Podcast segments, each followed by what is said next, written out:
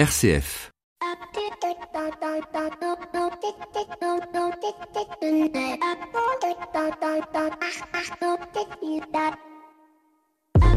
Bonjour à tous et à toutes. À chaque semaine, à chaque jour, sa commémoration. La semaine dernière, nous étions dans la semaine de lutte contre l'illettrisme. Cette semaine, c'est la semaine de la mobilité durable avec la fameuse journée sans voiture, comme il y a aussi la journée sans cigarette ou sans téléphone portable. Enfin, autant de journées qui ont toutes pour vocation à venir nous sensibiliser à tel ou tel problème de société. Et en préparant cet édito, j'ai ainsi pu constater qu'il y avait plus de journées ou de semaines commémoratives que de jours dans l'année. Et parmi les plus drôles, j'ai relevé euh, la journée du soleil ou la journée du rocher. Ceci pour dire que la semaine qui vient, les vélos vont être encore plus insupportables, surtout depuis que Monsieur le Premier ministre a dévoilé le plan vélo. J'ai regardé rapidement le contenu de ce plan et je n'ai rien vu sur le fait qu'il puisse y avoir une formation au civisme des cyclistes ou à la création d'un permis vélo, voire une verbalisation renforcée de tous les manquements au code de la route que ceux-ci réalisent. Certainement de bonne foi d'ailleurs. Mais qui, en fait, de véritables dangers publics, donneurs de leçons? Combien de fois ai-je vu des enfants qui ont failli se faire renverser, de familles marchant sur un sentier de campagne qui, tout d'un coup, doivent se mettre quasiment dans le fossé au nom de la balade écolo-cycliste. Sans compter les feux brûlés et autres formes de non-respect au code de la route qui, il me semble, s'appliquent à tous de la même manière. Nom d'une pipe, nous sommes en démocratie. Il va sans dire qu'il faut bien évidemment intensifier la mobilité, de la roulabilité de nos rues pour les cyclistes, car on ne pourrait répondre à une mobilité douce, non pas en supprimant les voitures, ce serait illusoire, mais en rendant les trajets de vélo, trottinettes et autres scooters électriques plus sécurisés, en optimisant d'ailleurs le multimodal. Et je continue ma colère, car il y a huit mois, pour travailler, il y avait au pied de l'immeuble où RCF a ses studios des Vélib et des Autolib que j'utilisais très fréquemment. Aujourd'hui, il n'y a plus rien sinon un vaste chantier d'implantation de Vélib nouvelle génération et un vide de voitures électriques et je reprends donc ma voiture à pétrole. Bref, j'arrête avec ce coup de gueule introductif. Bienvenue dans l'écho des solutions. L'écho des solutions. Patrick Longchamp. Comme toutes les semaines, je suis très très heureux de vous retrouver avec une émission spéciale et trois grands invités. Cette émission, c'est la rencontre croisée de deux histoires, celle de Patrick Bourdet qui a grandi dans la misère sociale et qui d'un CAP est devenu PDG d'Areva Med, celle du couple Francis et Gersande Perrin qui depuis 17 ans accompagnent et se battent pour faire reconnaître leur enfant autiste mais aussi l'autisme en général. Deux portraits peut-être que Thierry Lyonnais aurait pu faire et qu'il fera peut-être mais qui trouvent toute leur place, toute leur figure ici dans notre émission Rien n'est joué d'avance, c'est le titre qu'on aurait pu lui donner et qui rappelle à chacun, nous d'abord, mais aussi parents, dirigeants, RH, conseillers Pôle emploi, que ce n'est pas parce que l'on n'a qu'un CAP qu'on ne peut pas devenir PDG, que ce n'est pas parce que l'on a du succès ou que l'on sort d'un prestigieux conservatoire que tout d'un coup notre carrière professionnelle ou notre vie peut basculer. C'est le cas aussi pour les illettrés et c'est Augustin de Romanet, PDG d'ADP, Aéroport de Paris, qui sera notre invité éco. Il reviendra pour nous sur le colloque qui a eu lieu la semaine dernière à Paris sur l'illettrisme. Et puis, euh, comme toutes les semaines, eh bien, on commence avec euh, Flavie Després et son actu des solutions. L'actu des solutions. Avec Care News, le média de l'intérêt général, Flavie Depré. Alors Flavie, je le disais, une actu de solutions très riche. D'ailleurs, nous étions ensemble euh, au colloque organisé par la Fondation Aéroport de Paris sur illettrisme et entreprise. Et puis mardi, c'était surtout pour vous le Charity Day d'Aurel BCG. Oui, bonjour Patrick. Donc, une semaine. c'est vrai, je vous ai même pas salué. C'est vrai, je, je, ne m'offusque pas. Euh, une semaine hyper riche. Euh, mardi, c'était euh, donc le Charity Day d'Aurel BGC. C'est chaque année un hommage aux employés qui sont décédés à 9/11. Et en fait, ils ont recruté plein de stars qui répondent au téléphone. Elles effectuent les transactions elles-mêmes. Donc, je pense, j'espère qu'elles ont une petite formation. Et les fonds récoltés ne vont pas donc dans la poche des traders, mais aux bonnes œuvres. Et c'était vraiment très people parce que le soir, euh, j'ai croisé le président Hollande. Le président Hollande à la hum, projection du documentaire sur Paul Duhan. Euh, pour ceux qui ne connaissent pas Paul Duhan, euh, c'est un jeune homme qui a créé une ONG qui s'appelle Base Impact et c'est le papa de Bob Emploi, qui est un outil en ligne. C'est un partenariat avec Pôle Emploi qui avait annoncé il y a quelques années pouvoir, avec la data, faire baisser de 10% le chômage. Donc les chiffres ne sont pas encore là, mais ce qui mais est... Il y croit.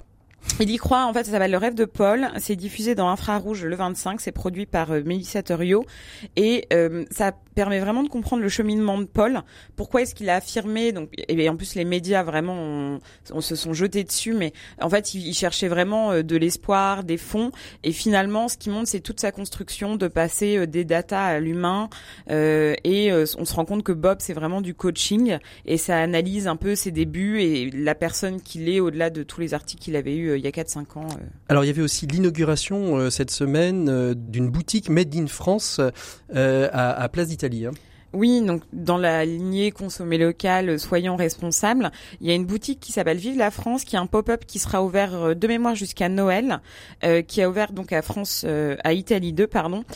c'est Pro France, qui est une asso qui est composée de chefs d'entreprise, qui a ouvert ça. C'est que des produits et des marques made in France. Et sans grande surprise, il y a Arnaud Montebourg. Et son miel. Et, alors, je ne sais pas si le miel est vendu là-bas, mais qui est membre du conseil d'administration. Donc, si vous avez envie d'acheter euh, euh, local et responsable, allez à Italie 2. Et puis, bien sûr, l'annonce du plan pauvreté, c'est un grand moment de cette semaine. Hein. Alors, c'est un grand moment de cette semaine qui a été un peu euh, éclipsé par la fameuse phrase sur le chômage, et c'est bien dommage, parce que ça mérite d'être creusé quand même. Les réactions sont assez tièdes, c'est-à-dire que tout le monde reconnaît bon le mérite de cette penchée sur un plan pauvreté. Apprenti d'Auteuil reste sceptique sur la concrétisation de ce plan, mais c'est toujours le cas quand on annonce quelque chose. La Fondation Abbé Pierre juge le plan incomplet. Il y a un consensus autour de l'alimentation et surtout, euh, il y a eu euh, en début de semaine la sortie des chiffres du Secours populaire euh, sur la précarité alimentaire. Stéphanie Goujon, elle, salue la mesure sur le revenu universel social. Euh, mais bon, après, le reste euh, reste à prouver. Il y a une petite question sur le logement également et sur le chômage, mais vous pouvez retrouver tout ça sur canos.com. Merci beaucoup Flavie. On se retrouve la semaine prochaine avec euh, tous nos, confrères d'ailleurs des journalistes, puisque ce sera notre presse club des solutions. On retrouve tout de suite notre invité Il s'agit d'Augustin de Romanet, qui est le président d'Aéroport de Paris, qui revient avec nous sur ce colloque qui a eu lieu jeudi dernier au ministère de la Transition écologique. L'invité éco Patrick Longchamp. Eh bien, il est l'heure de retrouver notre invité économique. Il s'agit cette semaine d'Augustin de Romanet, PDG du groupe ADP Aéroport de Paris. Augustin de Romanet, bonjour. Bonjour. Alors, la semaine dernière, c'était la semaine de lutte, enfin la semaine de sensibilisation à la lutte contre l'illettrisme. Il y a 18 mois, vous avez voulu euh, que RCF euh, accompagne cette lutte contre l'illettrisme. On a créé la, chronique Le bonheur de lire. Euh, vient d'être vécu ce jeudi dernier un colloque sur l'illettrisme dans l'entreprise. C'était important pour vous de poser cette question devant vos pairs, devant des directeurs RH, devant la fonction publique, sur cette question de la lutte contre l'illettrisme à l'intérieur de l'entreprise? Oui, parce que, en fait, par construction, la personne qui souffre d'illettrisme essaye d'adopter des stratégies de contournement pour dissimuler cet handicap. Et donc, si on n'y prend pas garde, et si on ne met pas l'accent sur ce phénomène, les directions des ressources humaines des entreprises, même animées des meilleures intentions, peuvent passer complètement à côté de la question. Et, parce qu'il faut commencer par balayer devant sa porte, même nous, au sein du groupe ADP, alors que nous avons fait de la lutte contre l'illettrisme en milieu scolaire, mais aussi en milieu professionnel, notre priorité pour la Fondation Entreprise, nous nous apercevons, que spontanément, nos DRH ont beaucoup de mal à identifier les personnes qui sont euh, touchées. Est-ce que ça veut dire qu'aujourd'hui, aussi les directions RH manquent d'outils pour ce discernement à l'intérieur des entreprises? Je crois surtout qu'il faut que les directions RH puissent prendre sur elles de développer plus systématiquement le développement professionnel, le développement personnel de chacune et chacun des collaboratrices et pas uniquement ce qu'on appelle les hauts potentiels. J'ai toujours été frappé que dans les entreprises, il y avait des programmes de formation continue, il y avait des programmes de stage, de voyage à l'étranger, etc. pour ce qu'on appelle les hauts potentiels. Et puis les autres, rien du tout. Pour moi, il n'y a pas de haut potentiel ou de bas potentiel. Il y a simplement des caractères. Et même quand vous êtes au bas de l'échelle d'une entreprise, si vous avez du caractère, ou vous n'en avez pas d'ailleurs, quoi qu'il arrive, la force d'une entreprise, c'est de développer la personne de chacune et chacun, quel que soit son niveau. Et donc, il me semble que c'est tout aussi important de sortir une personne affectée d'illettrisme que de, que de financer un MBA pour un cadre qui sort de Polytechnique. Aujourd'hui, euh, à ADP, on ne peut pas dire que vous embauchiez forcément des, compétences de base parce que vous travaillez beaucoup avec des prestataires de services. Il y a aussi un travail, et ce n'est pas forcément les RH à ce moment-là, qui font le travail aussi avec les prestataires de sensibilisation à cette question d'illettrisme avec les prestataires d'ADP, je pense notamment à toutes les sociétés de nettoyage, de sécurité, etc., nous avons créé un fonds de dotation de la communauté aéroportuaire avec sept entreprises qui, euh, toutes présentes sur la plateforme de Charles de Gaulle, se sont données en commun des moyens financiers et la volonté d'éradiquer l'illettrisme sur la plateforme de Charles de Gaulle d'ici quelques années. C'est un objectif concret. Nous allons nous, donner des moyens de le mesurer et nous allons essayer de faire un démonstrateur de ce que peut faire une communauté professionnelle sur un lieu géographique. Alors, on parle beaucoup aujourd'hui de la qualité de vie au travail, la QVT. Vous pensez que la lutte contre l'illettrisme est la porte d'entrée à une meilleure qualité de vie au travail? Alors, vous savez, c'est souvent euh, on cherche des signes de ce qu'un système est sain. Prenez la vigne, vous mettez une rose au pied des plants, parce que si la, rose est affectée, c'est toute la vigne qui va être affectée. Ben, dans une entreprise, si vous traitez mal les personnes en situation d'illettrisme, si vous traitez mal les personnes en situation de handicap, il n'y a pas beaucoup de probabilité que vous traitiez bien les autres personnes. Donc pour moi, c'est un peu le signe de la maturité sociale d'une entreprise. Aujourd'hui, il y a des chefs d'entreprise qui nous écoutent, peut-être des PDG de gros groupes, mais aussi des dirigeants de TPE, PME, de TI. Quels conseils vous pourriez leur donner pour euh, s'engager dans cette lutte contre l'illettrisme au sein même de leurs euh, entreprises? Alors, moi, le conseil que je donnerais, c'est d'être euh, extrêmement attentif, d'avoir l'œil et l'oreille très ouverts pour identifier des comportements d'évitement. Et à partir du moment où on a identifié avec beaucoup de délicatesse des situations de personnes en situation d'illettrisme, immédiatement passer dans la phase de formation respectueuse sur la durée. Formation parce que ça ne s'améliore pas d'un instant à l'autre, respectueux parce qu'il s'agit de considérer que la personne s'est sentie tellement humiliée pendant tellement longtemps qu'on ne passe pas d'un instant à l'autre du point A au point B, et sur la durée parce que il faut bien 12 à 18 mois pour euh, changer euh, la, la vie d'une personne à cet égard. Ce jeudi, à la fin de ce colloque, une charte a été signée.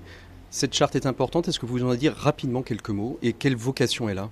Oui, cette charte de Stop Illettrice, elle a pour vocation de, de, faire partager à l'ensemble des entreprises adhérentes les bonnes pratiques qui visent à systématiser la détection, la formation et la délivrance d'un diplôme. Augustin Romanet, merci beaucoup. Je rappelle que vous pouvez bien évidemment aller sur le site de Stop Illettrice. Vous retrouverez cette charte. Si vous êtes chef d'entreprise, vous êtes dirigeant et que vous voulez vous engager, n'hésitez pas. Une dernière question. Quelle est votre espérance dans cette lutte contre l'illettrisme? C'est de contribuer à la, euh, à la diminution des conflits, contribuer à l'amélioration de la situation des personnes et probablement à l'amélioration de la vie de toutes les personnes, notamment des familles, autour de ces personnes en situation d'illettrisme. Merci beaucoup Augustin de Romanet. On retrouve tout de suite notre dossier avec Patrick Bourdet et puis Francis et Gerson de Perrin. Quand euh, le handicap, quand la, la vie sociale vient perturber la vie quotidienne, c'est notre dossier de cette semaine dans l'écho des solutions. L'écho des solutions Patrick Longchamp.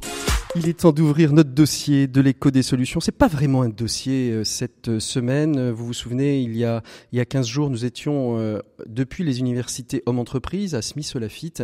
Il y avait trois intervenants que j'ai souhaité absolument vous faire rencontrer parce que vous le savez bien, dans la vie, le monde professionnel, le monde du travail, la vie personnelle sont souvent entremêlés. Il y a des moments où quand il arrive dans la famille, un enfant handicapé, différent, quand il arrive que euh, notre vie, euh, quelque part, n'est pas tracée d'avance, euh, que ça vienne éclairer notre manière d'être, notre manière de travailler, de ne pas travailler ou de travailler autrement, eh bien c'est avec ces invités que nous allons ensemble faire un parcours à travers leurs témoignages.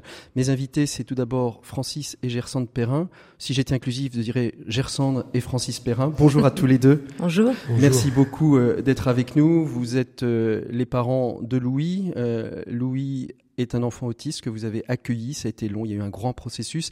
Un très beau téléfilm a été diffusé euh, sur, euh, sur sa vie, ou du moins sur les débuts euh, du diagnostic posé. Et puis vous avez écrit un ouvrage qui s'appelle Louis pas à pas, que bien évidemment on recommandera à nos auteurs. Et puis mon deuxième invité, c'est Patrick Bourdet. Bonjour Patrick. Bonjour. Alors vous, votre histoire, c'est tout à fait autre chose. J'appellerais ça, vous êtes parti de ce qu'est la misère sociale, j'ai envie de dire profonde.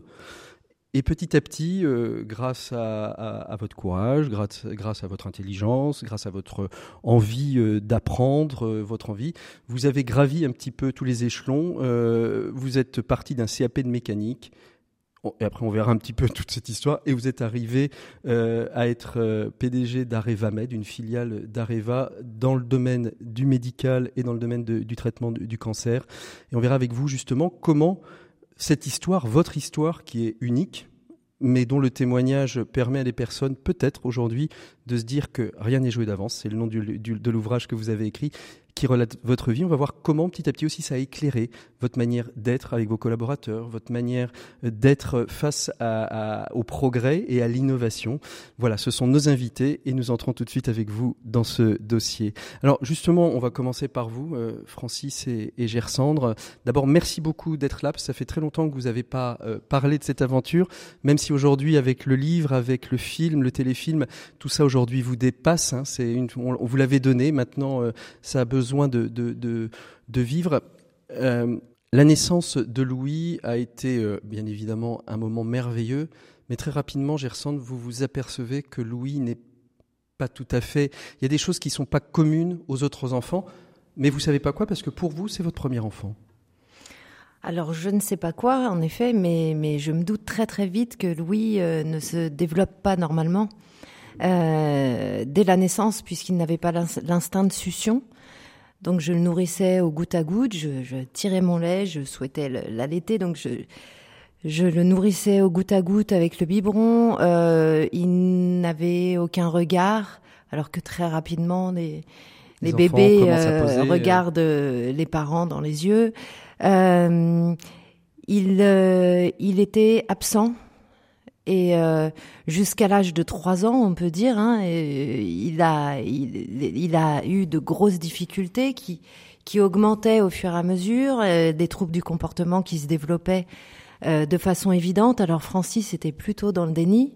Oui, pourtant, Francis, vous, vous qui aviez eu des enfants auparavant, vous, vous auriez pu vous apercevoir ou c'était le déni en disant non, non C'était, c'était une sorte de, de, déni, mais moi je disais, oh non, non, c'est un intellectuel, il prend son temps. Voilà, mais c'était, oui, je, je, me, je, me, disais, mais ça va s'arranger, quoi. Et puis jusqu'au moment où, où je ressens à chaque fois, je me disais, mais, mais regarde, il fait pas ça, il fait. C'est vrai que il marchait pas, euh, mmh, il, il, mangeait parlait pas, il, ah, oui. Il y avait... surtout, ce qui a été épuisant pour vous, c'est qu'il ne dormait pas. Il ne dormait pas. Il dormait une heure par jour. Il dormait de 8 heures à 9 heures du matin. Voilà la question qu'on se pose, c'est comment un organisme d'un enfant, voire peut-être d'un adulte, peut se permettre de dormir une heure par jour ah, On le paye encore aujourd'hui. encore aujourd'hui. voilà. pour vous, vous ou lui Ou lui maintenant fait des bonnes nuits À ah, lui, il fait de très bonnes nuits. C'est l'adolescent qui se lève à 11 heures si on ne le réveille pas avant. il va très bien. Il va, oui, oui, Mais vous savez, euh, vous parliez, mais l'autisme, comme je disais, Louis maintenant est autonome il, sera toujours autiste, mais enfin maintenant il est autonome. Euh, enfin, il aura une vie euh, enfin, quasi normale. Il communique, il parle, il mange. enfin, je veux dire tout ce qu'il ne faisait pas. Mais nous, nous, on s'en sortira jamais. Nous, on a, vous savez, l'autisme, on, on pense autisme, on, on, vit autisme, on respire autisme et, et, et on est tout, et, ça restera ça. Et pour nous. Et surtout par rapport aux témoignages qu'on continue à recevoir de parents euh, qui nous écrivent, qui nous décrivent le, les troubles de leurs enfants, c'est-à-dire qu'ils battent des mains toute la journée, exactement ce que faisait Louis, euh, qui ne dorment pas, qui ne peuvent pas manger de morceaux, qui mangent une bouillie spéciale voilà, euh, euh, qui regardent les lumières ou le soleil euh, jusqu'à s'abîmer les yeux. Qui... Ce qui les intéresse, c'est pas de boire l'eau, mais c'est de la regarder. de voir l'eau qui coule, l'eau qui de voir l'eau qui coule ou, qui goûte. Et. Enfin, c'est et, mais bon. Et, surtout, euh, surtout on, est en 2003 aujourd'hui. Louis a 17 ans, 16 ans. 16 ans. 16 ans aujourd'hui. Vous dites il est autonome. Il a même trouvé sa voie professionnelle. Exactement. ça, c'est aussi une, grande joie aussi pour des parents. C'est se dire qu'il va pouvoir euh, se développer euh, professionnellement. ça nous est arrivé là en fin d'année l'année dernière et c'est on s'y attendait pas du tout. Il a il a été pris dans l'école de Patrick Dupont et, et Laila Darocha, mmh. donc à Bordeaux, l'académie de danse où ma fille euh, Clarisse, qui a, qui a 14 ans, elle, elle, danse, elle euh, danse, mais lui, lui, Louis est s'est intégré extraordinairement et participe au spectacle et tout. Ça, on n'aurait jamais pensé ça. Enfin, je veux dire. Et, et, ça lui arrive avant les autres euh, jeunes garçons de son âge, ce qui est complètement exceptionnel. Il mettait du temps à tout. Il a mis un temps fou à arriver à boire un verre d'eau. Et là, aujourd'hui, à 16 ans, il sait où, se diriger. c'est, pour nous, c'est un petit côté absurde et merveilleux. comment ça résonne à un moment dans, dans, vos vies, dans l'organisation de vos vies? Vous, Gersande, vous êtes à ce moment-là, donc on est 15 ans en arrière. Oui. C'est le, début de votre carrière.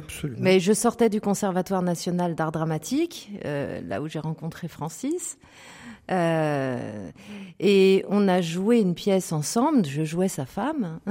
Il se trouve qu'on a fini par concrétiser et faire trois enfants. Voilà. Et évidemment, euh, dès la naissance de Louis, enfin, on a joué une pièce. Louis avait deux mois. J'ai continué à jouer avec euh, avec Francis Huster. Robert Hossein, mais, mais, mais, très vite, c'était impossible de continuer. C'était impossible, mm. tout simplement à cause de la fatigue, de la fatigue mais, mais, mais au-delà de ça, euh, pour l'investissement, Louis avait besoin de moi euh, sans cesse. Il se serait euh, tué à chaque mouvement de sa vie si, mm. si on n'avait pas été là à chaque mm. instant. Et, vous, Francis, vous mettez aussi un petit peu les choses entre parenthèses à ce moment-là Ah oui, oui, je, j'arrête un peu ma boulimie de travail, un petit peu, je recule, ce qui n'était pas le moment puisque après il fallait euh, payer, euh, payer tous les intervenants pour ce traitement euh, mmh. ABA, qui est un traitement comportemental et qui changera tout mmh. pour Louis, mais on a pu payer nous les intervenants, j'avais les bon, mais je pense que moi il y a une chose, vous savez, la fois quand ça ça vous tombe dessus comme ça, on, se dit, bon, ça y est, on a un enfant autiste. Je pense que ma foi a été très importante parce que d'abord j'ai dit, mais, mais qu'est-ce que j'ai fait au bon, Dieu. au bon Dieu pour pouvoir mériter ça Et puis après, j'ai réfléchi et j'ai dit, si on m'a envoyé ça, c'est qu'on on est capable. Mais je pense que c'est aussi le couple. Hein. Dans, le téléfilm, vous le faites dire par, enfin, il c'est dit par le, par le, prêtre. Vous avez eu, vous, vous êtes allé rencontrer justement euh, un prêtre ou, Non, j'étais parlé directement. Moi, je vais parler directement. Directement, directement au boss, directement. Et vous êtes arrivé avec ces conclusions, c'est que, que c'est pas de votre faute, mais que c'est ah que c'est pour. Et puis c'était, ah puis moi ça m'a enrichi énormément. J'ai dit d'ailleurs c'est un cadeau fardeau. Mhm. C'est ce que je disais, c'est très lourd, mais en même temps, c'est un cadeau et ça m'a fait, je crois, beaucoup avancer dans ma vie.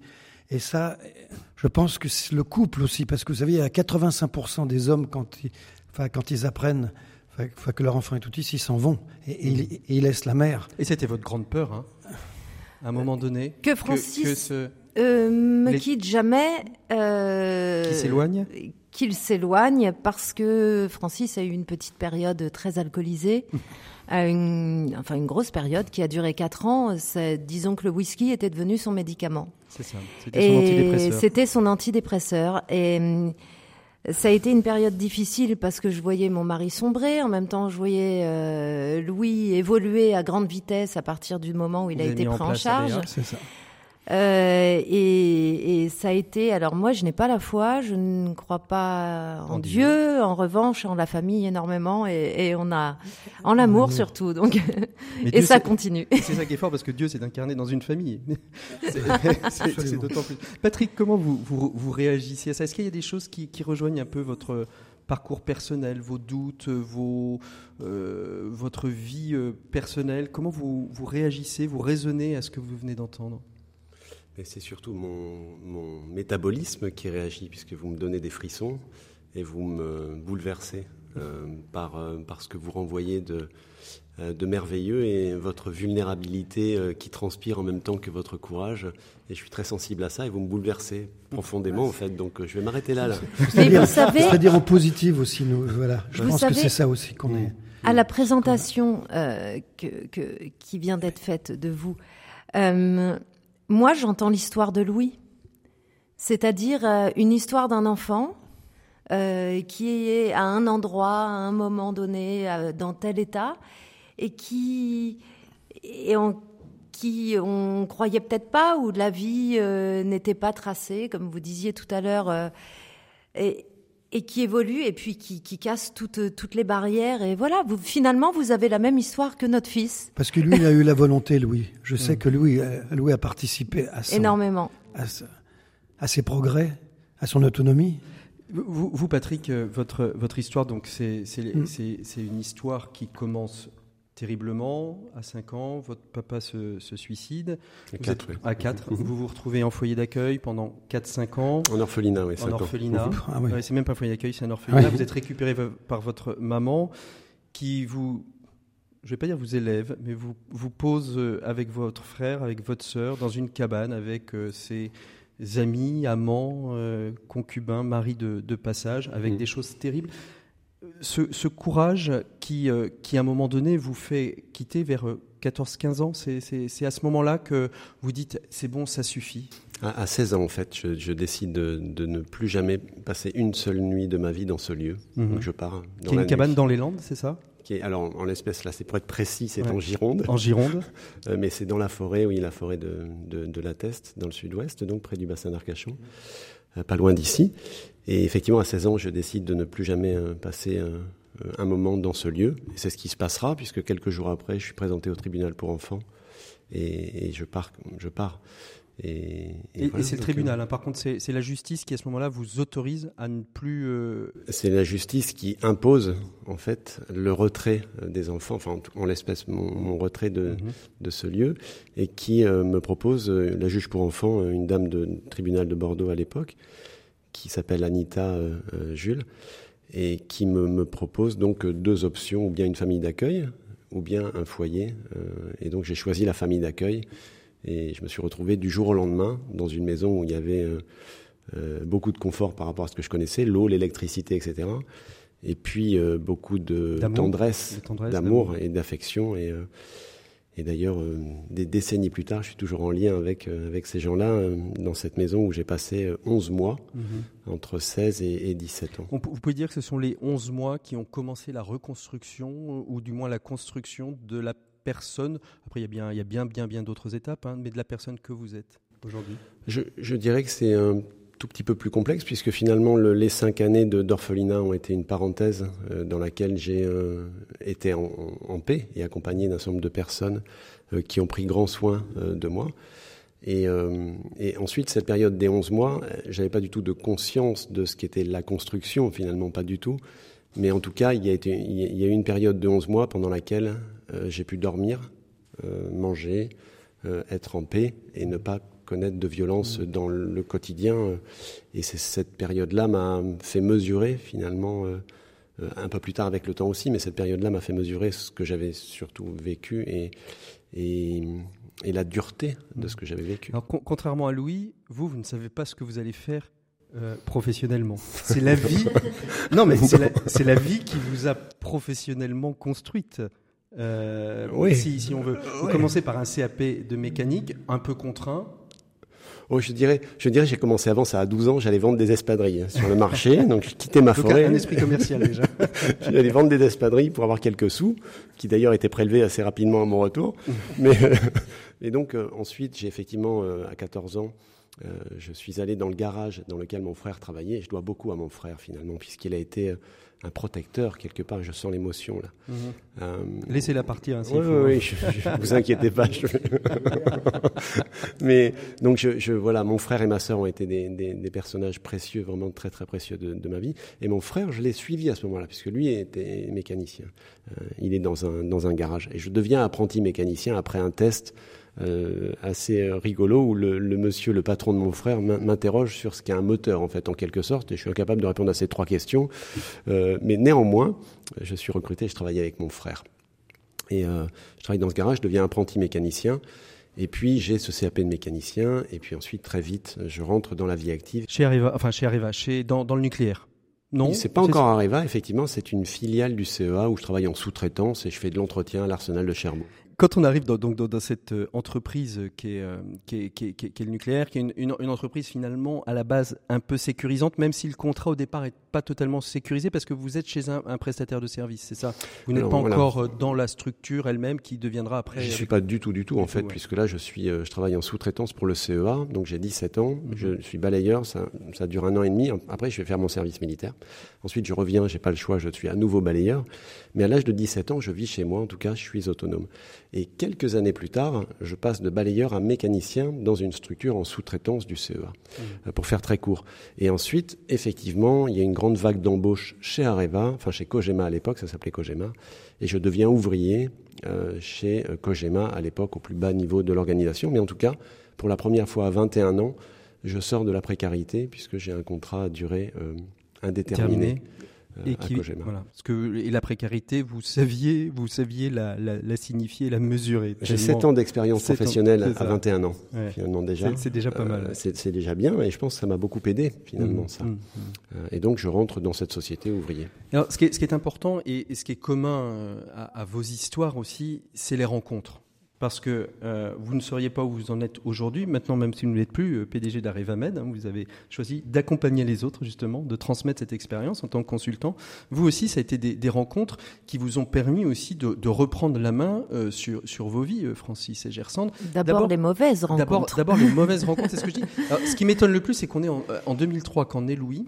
Alors, je me projette peut-être mal, mais j'ai le sentiment que tous les symptômes que vous décrivez sont des symptômes qui, pour moi, vous m'auriez décrit ça en 2003, je vous ai dit, bah, est-ce que vous êtes allé explorer la, la, la piste de l'autisme? Parce que ça, ça, ressemble bien aux symptômes que je connais. Alors peut-être qu'en 2003... Vous connaissez parce que Francis a essayé, avec d'autres, de mettre en avant. Mais, mais en effet, en 2003... Personne... Et, et quand C'était tabou. C'était, oui, quand on a accepté après de faire la la, la, méthode ABA la, la, méthode ABA. Et puis après, quand on nous a contactés pour faire la première page de match ou, ou tout ça, un grand article, ça. Et après, j'ai fait les émissions à la télévision. Euh, euh, donc on envoyé spécial. On m'a confié euh, mmh, la, une carte blanche à envoyer spécial deux, deux, deux fois. fois. Donc c'est moi qui réalisais, c'est moi, sans qu'on me dise euh, dites ça, ça ou ça. C'est c'est vraiment une chose qu'on a fait. Ça, c'était important et je pense que ça a apporté. C'est ce qu'on voulait pour les autres, euh, pour aider, quoi. Est-ce que alors vous, vous, vous, avez, vous avez un parcours médical, euh, j'ai envie de dire presque du niveau de l'hypochondriaque, c'est-à-dire que je pense que vous avez à peu près euh, vu tous les médecins qui existent, savez, toutes les solutions, et, et, et, ce qui est normal hein, quand on est parent, on cherche. Quand le grand ponte spécialiste de l'autisme à l'hôpital Necker, que vous ne citez jamais par bienveillance, je suppose. Oh non, je. peu importe, peu importe. Pas ça, non, tu te souviens de son nom d'ailleurs? Gols. voilà. Professeur Gols. Me dit en face, devant les yeux, faites le deuil de votre enfant, laissez tomber. Ouais. Et moi, il ne me parlait pas parce que la mère ouais. n'avait pas ouais, d'intérêt pour lui. C'est ça. Et Mais... quand on dit, c'était par un, un, mois de juillet mmh. où il faisait un très beau temps, on est ressorti avec Louis. J'avais pris, on l'a mis dans son euh, derrière dans la voiture, là, dans son, dans son siège, dans son siège, euh, euh, dans son siège bébé, tout ça, et par-dessus le truc, on a dit non. C'est fini. Mais non, parce pas. que c'était pas le premier. On, euh, nous, nous, on nous a dit oui, après euh, que c'est qu'il avait des troubles, voilà, des troubles du comportement parce que j'étais, parce que je suis rousse, une vraie rousse. Donc on m'a dit que c'était à cause de la couleur de mes cheveux. On a dit que c'était la différence d'âge. La différence d'âge, beaucoup, beaucoup, beaucoup. Ah oui. Euh, on a 27 ans d'écart, voilà. Oui, et oui, mais vous vous rendez compte. Donc c'était ça. Alors euh, qu'est-ce qu'on nous a dit euh, euh, que c'était parce qu'on ne l'avait pas fait baptiser? Non, puis vous êtes, on vous êtes comédien, donc vous. Euh, vous projetez vous projetez vos vies. Oui, non, non, si, si vous ne oui. souhaitez pas vivre votre vie, euh, comment voulez-vous qu'il vive la sienne? Voilà, exactement. Vie à travers d'autres personnages. Voilà, oui, oui, exactement.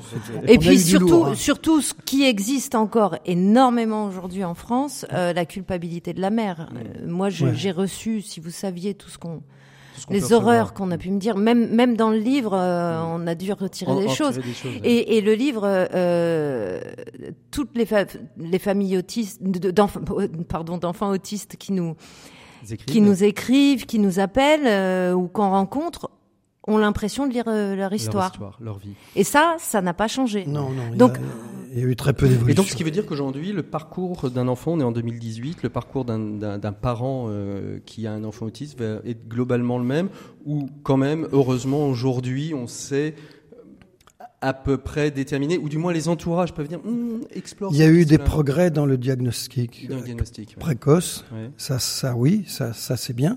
On mais ose dire le mot. Mais après, le, le grand problème après, c'est qu'on on, s'occupe un petit peu, un petit peu des enfants. Les traitements comportementaux ont été acceptés, bien sûr, par la par La sécurité sociale euh, non, La haute autorité de par santé. l'haute autorité de, de santé encore après, Mm. mais c'est la formation après des, enfin, des intervenants. C'est ça le problème. Vous parliez après. des rencontres. euh, Alors, nous, on a eu voilà, Voilà. nous on a eu cette chance de rencontrer euh, après euh, de longues, une longue errance, une femme qui s'appelle Vinca Rivière, qui est professeure euh, à Lille et qui forme des des intervenants, enfin qui- des, des jeunes euh, psychologues au traitement ABA. Euh, mais il y a très très peu finalement de, de, de- de jeunes formés par rapport à la demande. Et, et- et vous, et vous me disiez en préparant ces émissions qu'en France, on a 50 ans de retard par Oui. rapport aux Nord-Américains, Amérique, États-Unis, Enfin, Canada, Canada, sur euh, le travail Même les pays nord, de, même le. Amérique les pays du du Nord Sud, aussi, partout. Enfin, C'est-à-dire que, en fait, ce que vous voulez me dire, euh, c'est qu'une fois qu'on a posé le diagnostic, aussi précoce soit-il, l'errance est la même. l'errance est la même parce qu'il faut trouver le moyen après d'élever, d'éduquer, de, de, de- d'éveiller euh, l'enfant. Et puis, je, je vous ai dit, les mères se retrouvent pratiquement seules avec, avec leur enfant. Il faut travailler. Il faut, euh, même si maintenant c'est un peu remboursé, Mmh. bon, mais les, les traitements comportementaux, nous, ce que, la chance de Louis, c'est qu'on on a eu des intervenants au, au départ. Euh, qui l'ont pris tout tous les Quand jours. on vous dit intervenant, voilà, c'est jour Oui. et nuit, ils habitaient à la maison parce ils que habitaient à la maison. On, on lui a appris à dormir. Mmh, mmh. On Il lui a a, appris il a à appris, dormir, on euh, lui a appris à manger, on lui a appris Alors, à aller aux toilettes C'est des intervenants que formés ou ce sont des personnes de votre entourage? Ah non, non, non, non, non. ce sont Non, des non. personnes qui Et sont- qui nous formaient nous aussi. et qui nous formaient nous par guidance Parce que quand il s'en allait le week-end, euh, Il fallait bien prendre le relais. Louis s'arrêtait pas d'être autiste. Hein. Il fallait donc prendre et faire exactement les choses que, que vous Mais Donc vous on savez, appris. là, là, on, on en parle avec euh, avec beaucoup de recul maintenant parce que Louis a 16 ans, mais c'est tout de même scandaleux qu'à l'heure actuelle, on n'apprenne pas à un enfant euh, le- le- simplement la dignité, Mmh. euh, qu'on se dise pas qu'un enfant euh, euh, a le droit d'être propre. On préfère leur mettre des couches, les mettre en hôpital de jour. Que de leur un- apprendre. c'est- Que de leur apprendre à aller aux toilettes. Louis, pardonnez-moi, un mais gros travail, il une- il ouais. mangeait ses excréments. Comment, comment on peut laisser faire ça La dignité humaine. Mmh. Et on nous a dit qu'on en faisait un robot, qu'on on l'avait euh, euh, dressé. C'est invraisemblable, alors que tout est positif dans le traitement On ABA. nous a dit, vous inquiétez pas, il parlera pas, il, il vous reconnaîtra pas, il n'aura pas de sentiments. C'est ça. Voilà. Et quand on voit maintenant Louis, euh, C'est ça. Il répond au téléphone, il sait qui. bah qui oui, vous m'avez manqué, dites donc. Alors oui, là, vous êtes pas, vous êtes bon, bon, mais bon. Et ça, et ça, on lui a, ça, c'était dans, oui, dans cette st- stimulation que, parce que je- jamais il a eu un médicament, Louis. Hein. Oui, et ça, c'était un, c'était un refus net. hein. Ah, ça, c'était un refus net. Euh, Il n'y avait rien de médical la- en soi. C'était la il stimulation, a un mais alors, handicap. c'est du travail 24 heures sur 24. H24. ouais.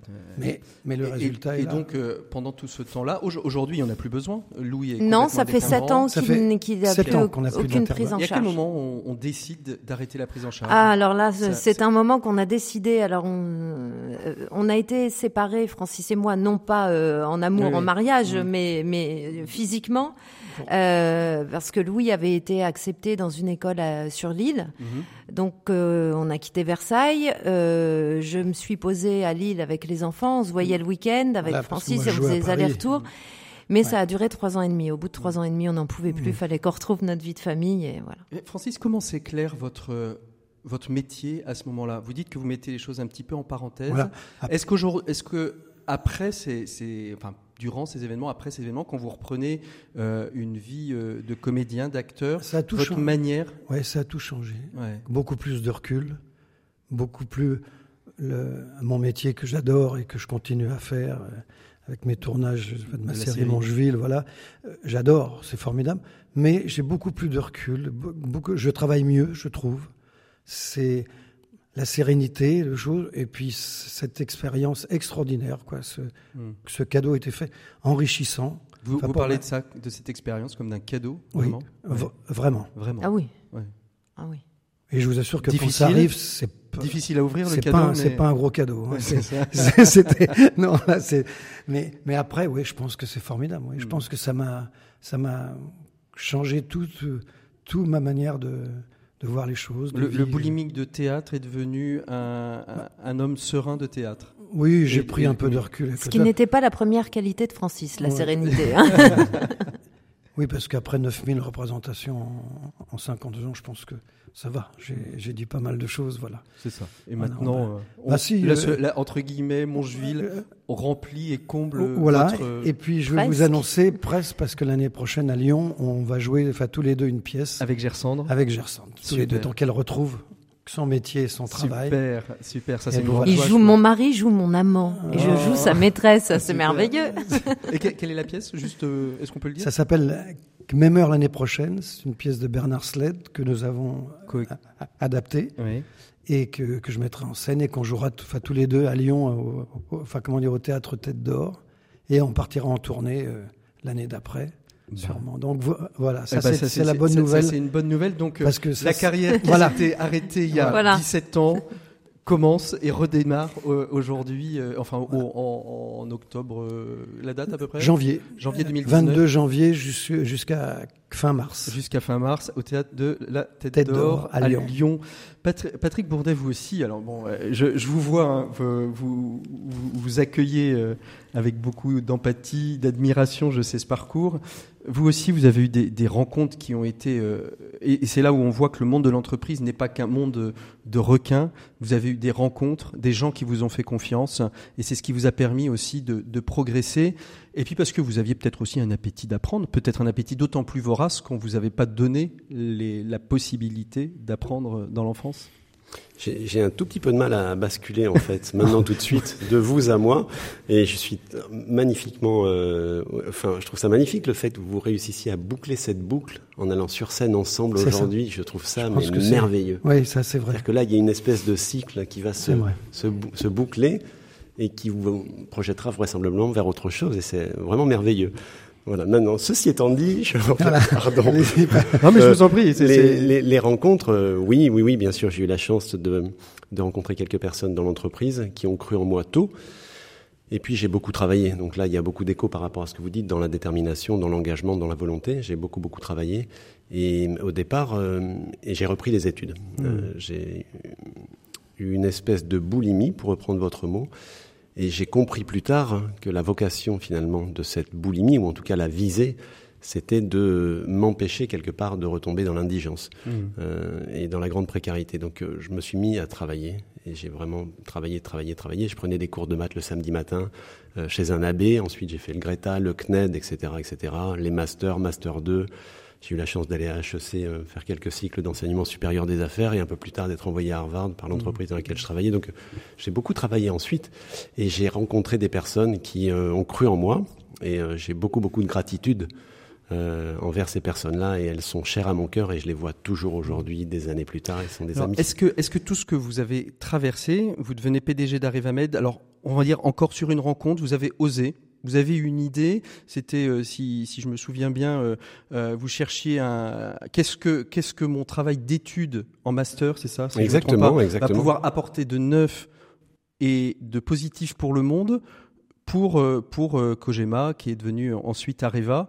Et là, vous dites, tiens, j'ai, j'ai lu des choses comme quoi les atomes, le nucléaire, pourraient être source de médicaments contre le cancer. On va essayer de faire quelque chose. Au départ, c'est juste un projet théorique avec une possibilité peut-être de développement, mais c'est pas c'est pas nécessairement ça l'idée de base. Au départ, c'est simplement euh, que pourrions-nous faire d'innovant euh, dans cette usine? C'est mhm. ça ce qui m'est demandé. Quelles sont les idées neuves qui pourraient sortir de cette usine? Effectivement, dans mon travail de recherche pendant les deux ans en parallèle de mon travail, évidemment, euh, évidemment, donc j'arrive à la conclusion qu'effectivement, il y a peut-être moyen d'extraire un métal très très rare de nos procédés pour en faire un anticancéreux en radio-immunothérapie. C'est comme ça que ça s'appelle. Et effectivement, cette idée-là, euh, c'est la première des sept idées que je propose pour cette usine. Et cette idée rentre dans un concours d'innovation mondial. À l'époque, il y avait 63 000 personnes dans le groupe. 220 euh, projets sont présentés à la présidente qui s'appelle Anne Lauvergeon.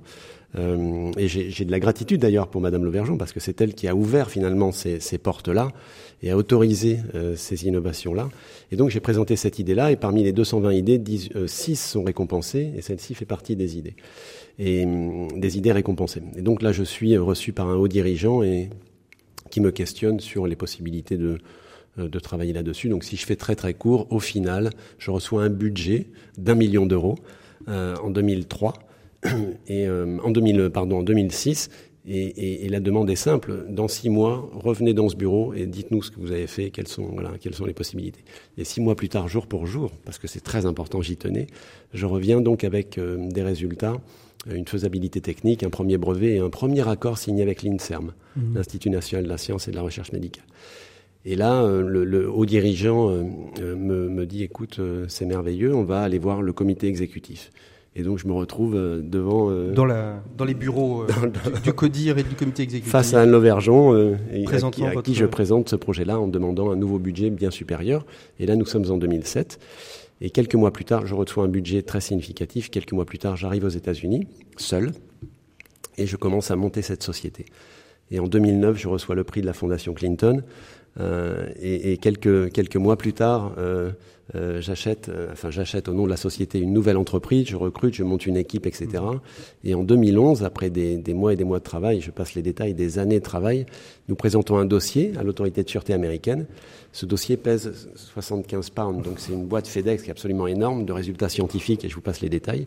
Et pour la première fois en 2012, une patiente est traitée aux États-Unis, cancer des ovaires, avec ce médicament, à partir de cette idée qui a eu lieu dans un petit bureau de Cherbourg euh, bien des années plus tôt. Alors comment comment euh, votre parce que vous montez une équipe. Alors moi je, je suis admiratif hein, quand j'ai lu le bouquin, euh, je dois avouer que j'ai eu mes petits frissons aussi.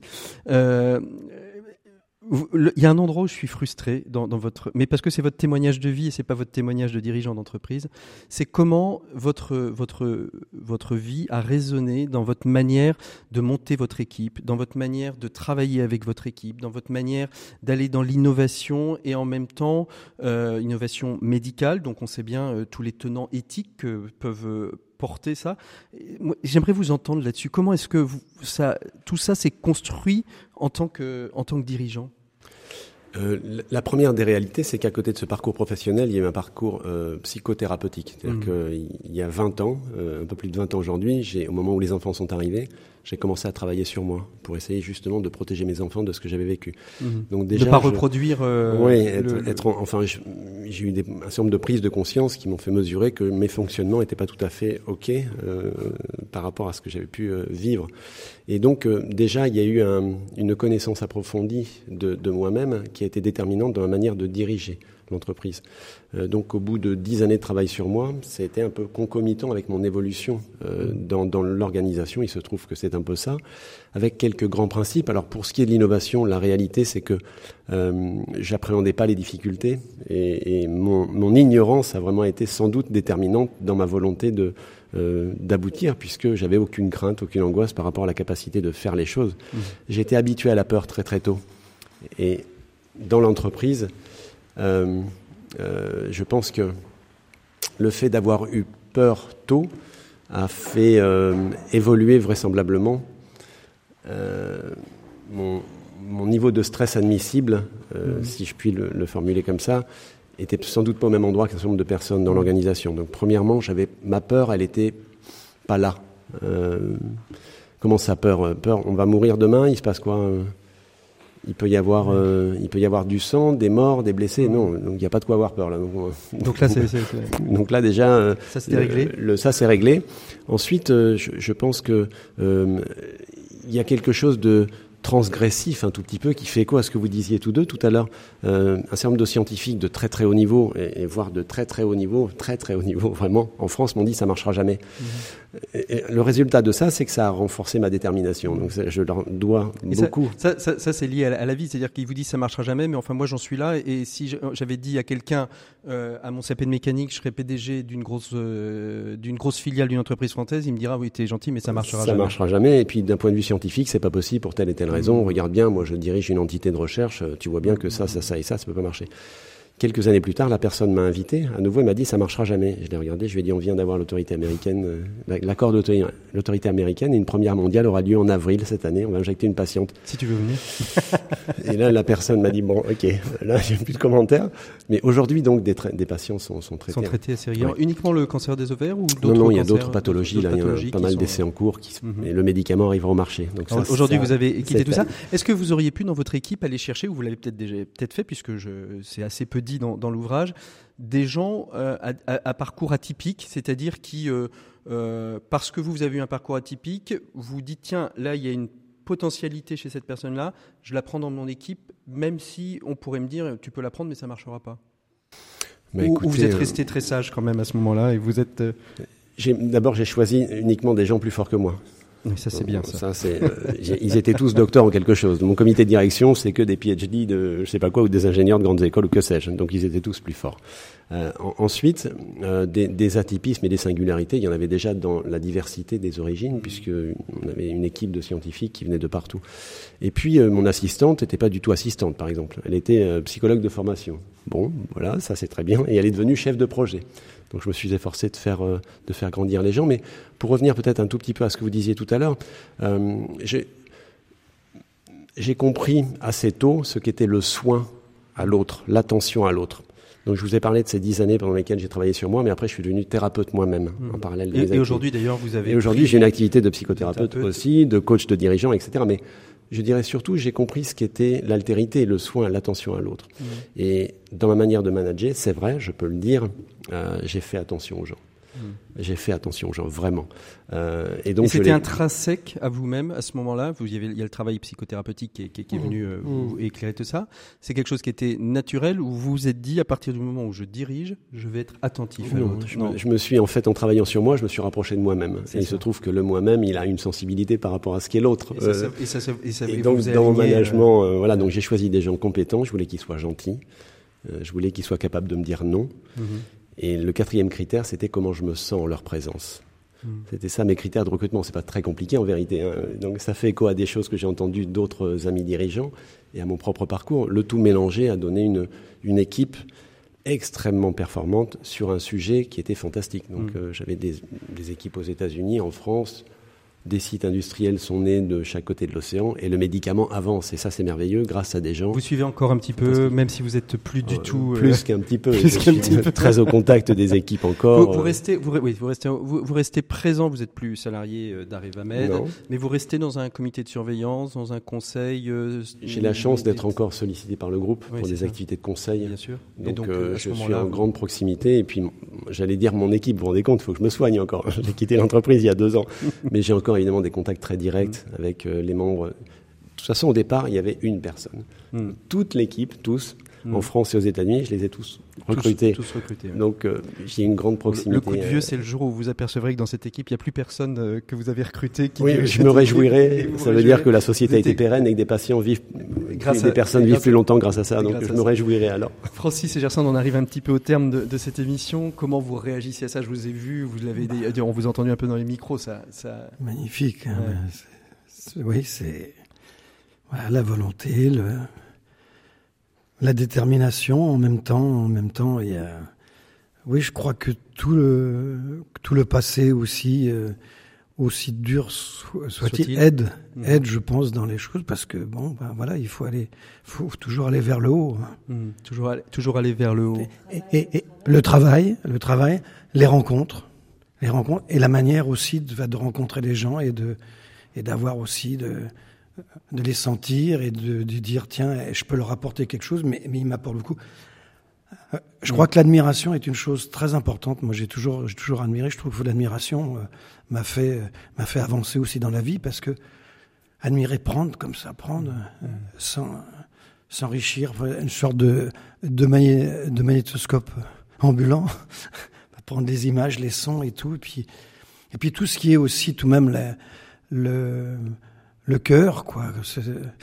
Les, les gens, on- enfin, enfin, on se rend compte, on fait attention aussi à l'autre. Je veux dire, c'est tellement maintenant, on est dans une époque où les gens se foutent vraiment de, de tout ce qui se passe ou d'à côté de l'autre. Non, bah oui, on rencontre quelqu'un, on l'écoute. Et je reviens sur Et le ça- travail. Le travail est devenu, voilà, Voilà. très, très compliqué, négatif. Nous, on essaie d'inculquer aux enfants que c'est un vrai plaisir, un vrai bonheur, Et, et on le voit aujourd'hui hein, dans, toutes même les, une passion. les statistiques qui sortent aujourd'hui. euh, un jeune sur deux ne conçoit plus son travail s'il n'est pas lié au sens, euh, au social, euh, l'entreprise sociale en particulier, l'entreprise à mission qui peut être. euh, alors vous, à Revamed, finalement, l'entreprise à mission, c'était clair dès le départ. hein. Vous, vous, vous prépariez euh, l'avenir et la, la- la meilleure santé des gens. Merci à vous trois d'avoir été très présents, de nous avoir partagé ces moments de vie, votre témoignage. J'espère vraiment que ce- ces témoignages vont aider d'autres personnes qui sont peut-être traversées par des vies tumultueuses, par l'accueil d'un enfant avec un handicap quel qu'il soit, simplement avec un accident de vie autre que, que celui-là. Merci à vous tous et je vais reprendre pour terminer et conclure le titre de l'ouvrage de Patrick, Rien n'est joué d'avance. Bonne écoute des programmes de RCF, on se retrouve tout de suite après. RCF, l'écho des solutions. Eh bien, merci à tous nos invités qui ont été présents euh, cette semaine. On se retrouve la semaine prochaine. Ce sera le Presse Club des Solutions. C'est une nouveauté. Journaliste de solutions. On parlera, on viendra sur les actualités du mois. Et puis sur l'illettrisme, je vous conseille le très beau film qui sera diffusé demain soir à 21h sur France 3. Illettré, un très beau film qui retrace le parcours d'un jeune employé d'une usine qui est illettré.